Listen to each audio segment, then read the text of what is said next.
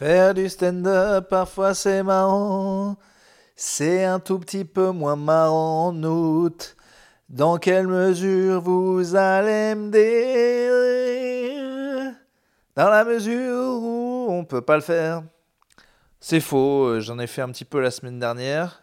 J'ai oublié de vous faire un petit sortie de scène, mais j'ai refait un petit diptyque joke fridge et les clubs sont pleins. Bravo les clubs. Bravo les gens. Bravo le temps de merde. C'est vrai qu'il n'y a pas de Parisiens à Paris, mais il y a des touristes, et que ces touristes ont vu toute l'année, hein, comme des petits péc. Moi, c'est parce que je viens de province à la base, donc j'aime bien appeler les provinciaux par leur vrai nom, à savoir les pécores de merde, les petites bousasses, hein, les petites merdes. Oh, oh, donc, oh, donc, elle est grande cette ville y a tout un tas de lumière. Maman, tu crois qu'on va croiser des stars comme Urbain de Topito? Ah C'est devenu Mille Schtroumpf, Mille Pelle, mon personnage, très rapidement. Ah Mais qu'est-ce qu'il y a comme arabe? Euh, donc euh, non, et du coup, bah, les clubs sont pleins de gens sympas d'ailleurs, parce que les provinciaux sont sympas. On est plus sympa, il y a moins de chichi, il y a moins de Paris, Paris c'est très chichi, Paris c'est très je t'ai vu, tu vu, je t'ai vu, tu m'as vu. Donc non, c'était sympa. Là, autour du 15 août, par contre, c'est beaucoup plus difficile de trouver des endroits où jouer. Euh, donc j'arrête. De toute façon, je me barre une semaine dans le sud. Je vous fais un petit sortie de scène pour vous parler de plusieurs trucs. Déjà, ben, euh, je vous ai demandé la dernière fois si vous aviez des questions sur urbanstandup.gmail.com. Et alors vraiment, j'ai été ravi parce que vous avez répondu au rendez-vous, parce que pas moins de, retenez-vous bien, une personne, une personne a envoyé une question. J'ai pas des millions d'auditeurs, mais c'est au moins, il y a au moins mille fois plus de gens qui ont entendu ça et qui ont dit mais, mais, pas moi, moi je vais pas poser la question, moi je vais être passif, passif de ma petite vie de merde. S'il y a mon podcast préféré, ou c'est un gars qui parle tout seul que j'écoute parce que ma vie c'est de la chiasse et je refuse de participer. C'est pas possible ça, une personne Un gars Un gars un gars a dit je vais demander et la question est nulle. Vous êtes un public de merde. Voilà, je ne sais pas si je mérite mieux, mais en tout cas le constat est là. Vous êtes nuls. Ça vous va ça? Con du cul. Alors je vais la lire la question de maths. Ah ça m'agace. Nul urbanstandup.gmail.com, je pose une question. J'ai eu de vos, de, vos emails. Il y, a eu des messages sur Instagram qui ont dit J'aime bien. Oh, je viens de découvrir, c'est super, une personne du Québec, illisible. Oh, ben tabernacle, c'était quand même bien une fois. Le gars qui mélange tous les accents. Euh, Carlis Dostik, il est bien, il est bien ton podcast pour un Français, pour un. Oh là là, j'ai rien compris. Grosse dédicace à cette personne qui m'a fait beaucoup de compliments et qui découvre, qui est stand-upeuse au, au, Québec et qui a découvert le podcast. Elle, elle c'était trop tôt pour elle pour poser une question. Vous, hein? Bon. Donc Mats, bravo Mats, voilà. Et les autres, quelque part, allez vous faire enculer. Tout d'abord, merci pour la reprise de sortie de scène qui est fort appréciable. Merci Matt.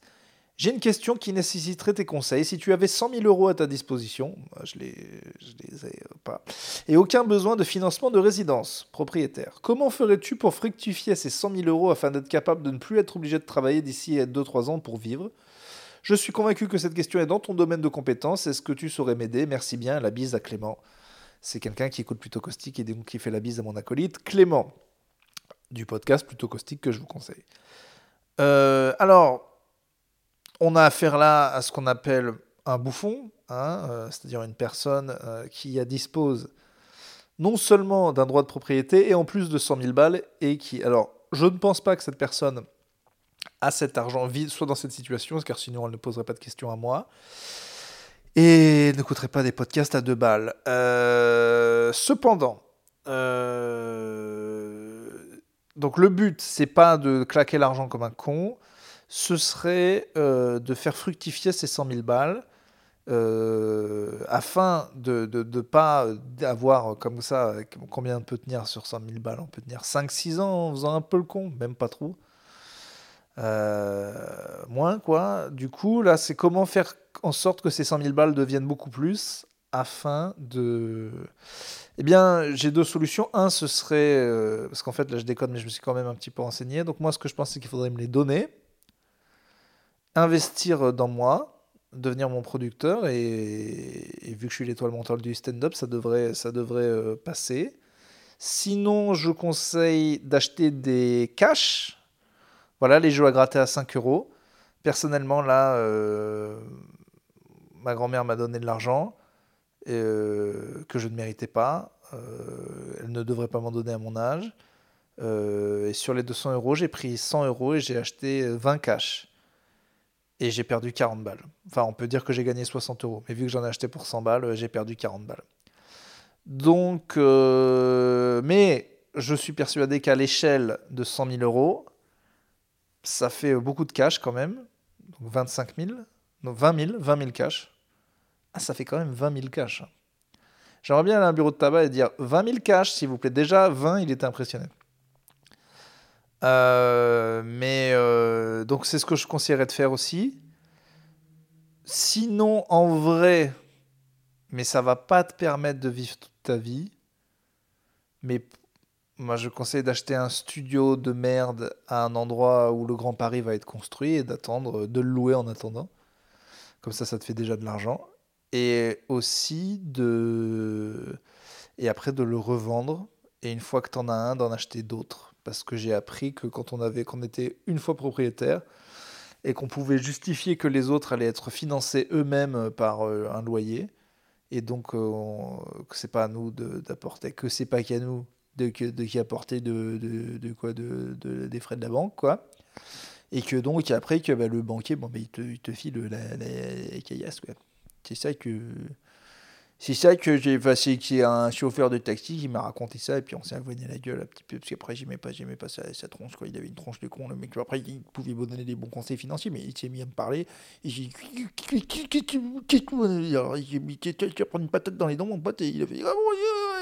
Il a plus le temps de comprendre. Mais n'empêche qu'il avait peut-être raison. Sinon, je sais pas, oui, bah non, faudrait ça, ne comporte que des risques financiers, ton truc, de toute façon. Ça comporte que des risques. Prendre 100 000 balles et être sûr d'en faire beaucoup.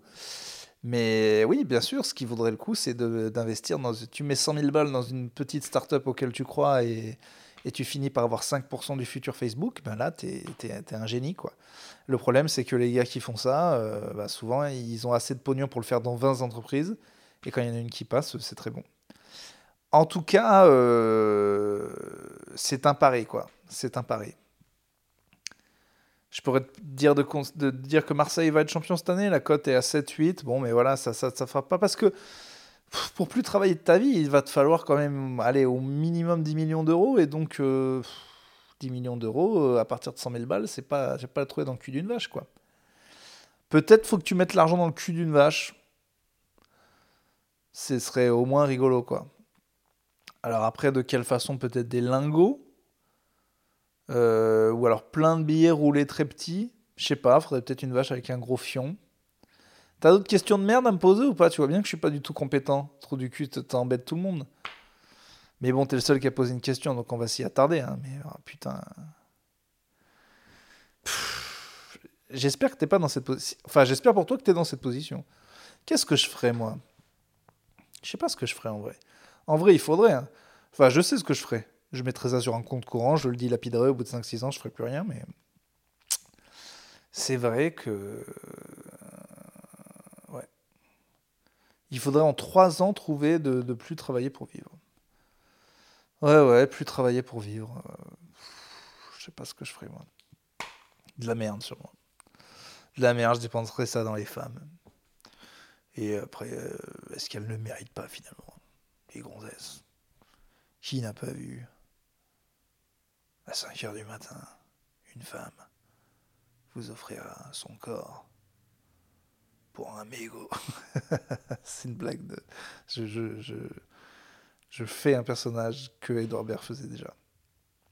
C'est pas grave. Paris la nuit, vous avez déjà vu ce sketch incroyable. si vous aimez bien les humours de, personnages à la con un peu débiles, comme je peux en pratiquer parfois, vous adorerez Paris la nuit, un sketch d'Edouard Baird et Ariel Wiesman, que je vais m'empresser d'aller regarder juste après. Euh, voilà, écoutez, le stand-up, ça va reprendre le 14 septembre mon spectacle au point virgule. Euh, d'ici là, je ferai quelques petits plateaux. J'annonce un 30-30 aussi avec euh, Yacine Bellous au club The Joke le 28 septembre. Le 9 septembre, je serai au Petit Bain avec plein de gens. Je vous reparlerai de cette. un, il va y avoir des DJ, il va y avoir du stand, il va y avoir plein de trucs. Petit Bain, ça c'est classe. Je serai avec Paul Taylor le 12 septembre aussi. Euh, qu'est-ce qui se passe? J'ai accepté d'aller jouer à Tel Aviv. Euh, j'ai peur. Euh, j'ai peur parce que c'est mal vu. Voilà. C'est vrai qu'Israël, bon, c'est pas la, politique la plus sympathique du monde. Et du coup, bah, il paraît qu'il y a des endroits que je pourrais plus visiter. Bon, dans certains endroits, il y avait des pays que j'avais pas envie de visiter, comme Limoges. Mais bon, il paraît qu'il y a des endroits, notamment en couscousserie, quoi, où on peut pas, on peut plus y aller, quoi. Ça m'a fait poser des questions. Après, euh, je sais pas. Je sais qu'il y a peut-être des gens autour de moi qui vont considérer que je suis un fils de pute. Est-ce que je suis allé jouer chez les nazis? Non. J'en sais rien. En tout cas, je vais aller à Tel Aviv. Voilà. Si vous êtes là-bas, euh, là, je me retiens super fort de pas faire un accent juif. Parce que, bon, on va dire que je vais dire un truc sans accent juif, mais vous l'imaginez avec un accent très juif. Genre, vérité, si je mens, fois Elise Moon, fois Woody Allen s'il parlait français. Aïe aïe aïe, je vais à Tel Aviv, ça va casser la baraque. C'était dur hein, de le dire sans accent. Bon maintenant, 1, 2, 3, on repense à la phrase Aïe aïe aïe, je vais jouer à Tel Aviv, ça va casser la baraque. J'ai une sacrée baraka et on l'imagine 1, 2, 3 avec un accent extrêmement raciste c'est beaucoup plus marrant quand même. Vous l'entendez, vous l'entendez comme moi. On se le refait. Là, 1, 2, 3, aïe aïe aïe. Je vais jouer à télé. ah, j'ai envie, hein. Qu'il a failli partir. Mais je ne le ferai pas. On va tous être racistes dans notre tête. Je fais pas mal ça en ce moment. Enfin, pas être raciste dans ma tête, mais vu que j'ai un problème de colère et que j'ai envie de m'énerver sur des gens, ils passent devant moi dans le train et je les insulte dans ma tête. Mais tellement fort. Mais tu sais, c'est gratuit. C'est ridicule.